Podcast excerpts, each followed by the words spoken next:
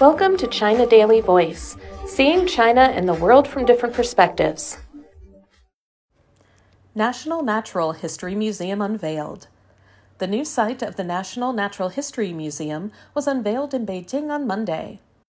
Formerly known as the Beijing Museum of Natural History, its inauguration marks a new page in the country's development of the natural history museum sector, Meng Qingjin, director of the National Natural History Museum, said at the plaque revealing ceremony. A popular attraction exploring life on Earth, the current 23,000 square meter museum receives 1.8 million visits every year, according to the museum. The new location, along the south of Beijing's central axis, covers 57,700 square meters. Without revealing when it will open to the public, Yu Yingjie, a vice mayor of Beijing, believes the new venue will become a landmark along the central axis.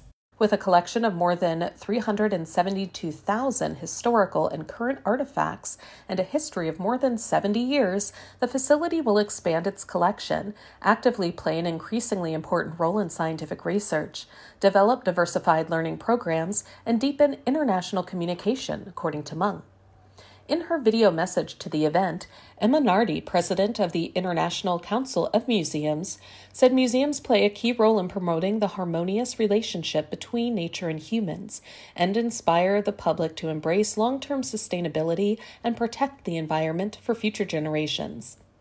We are delighted to observe the growth and endorsement of the new establishments in the vibrant city of Beijing, signifying the recognition of cultural institutions as beacons of hope for sustainable development and well being, she said. To mark the inauguration, the exhibition Curator's Choice Collections Preserving the Past for the Future was opened at the museum on Monday. The month long exhibition tells the history of the museum over the past seven decades.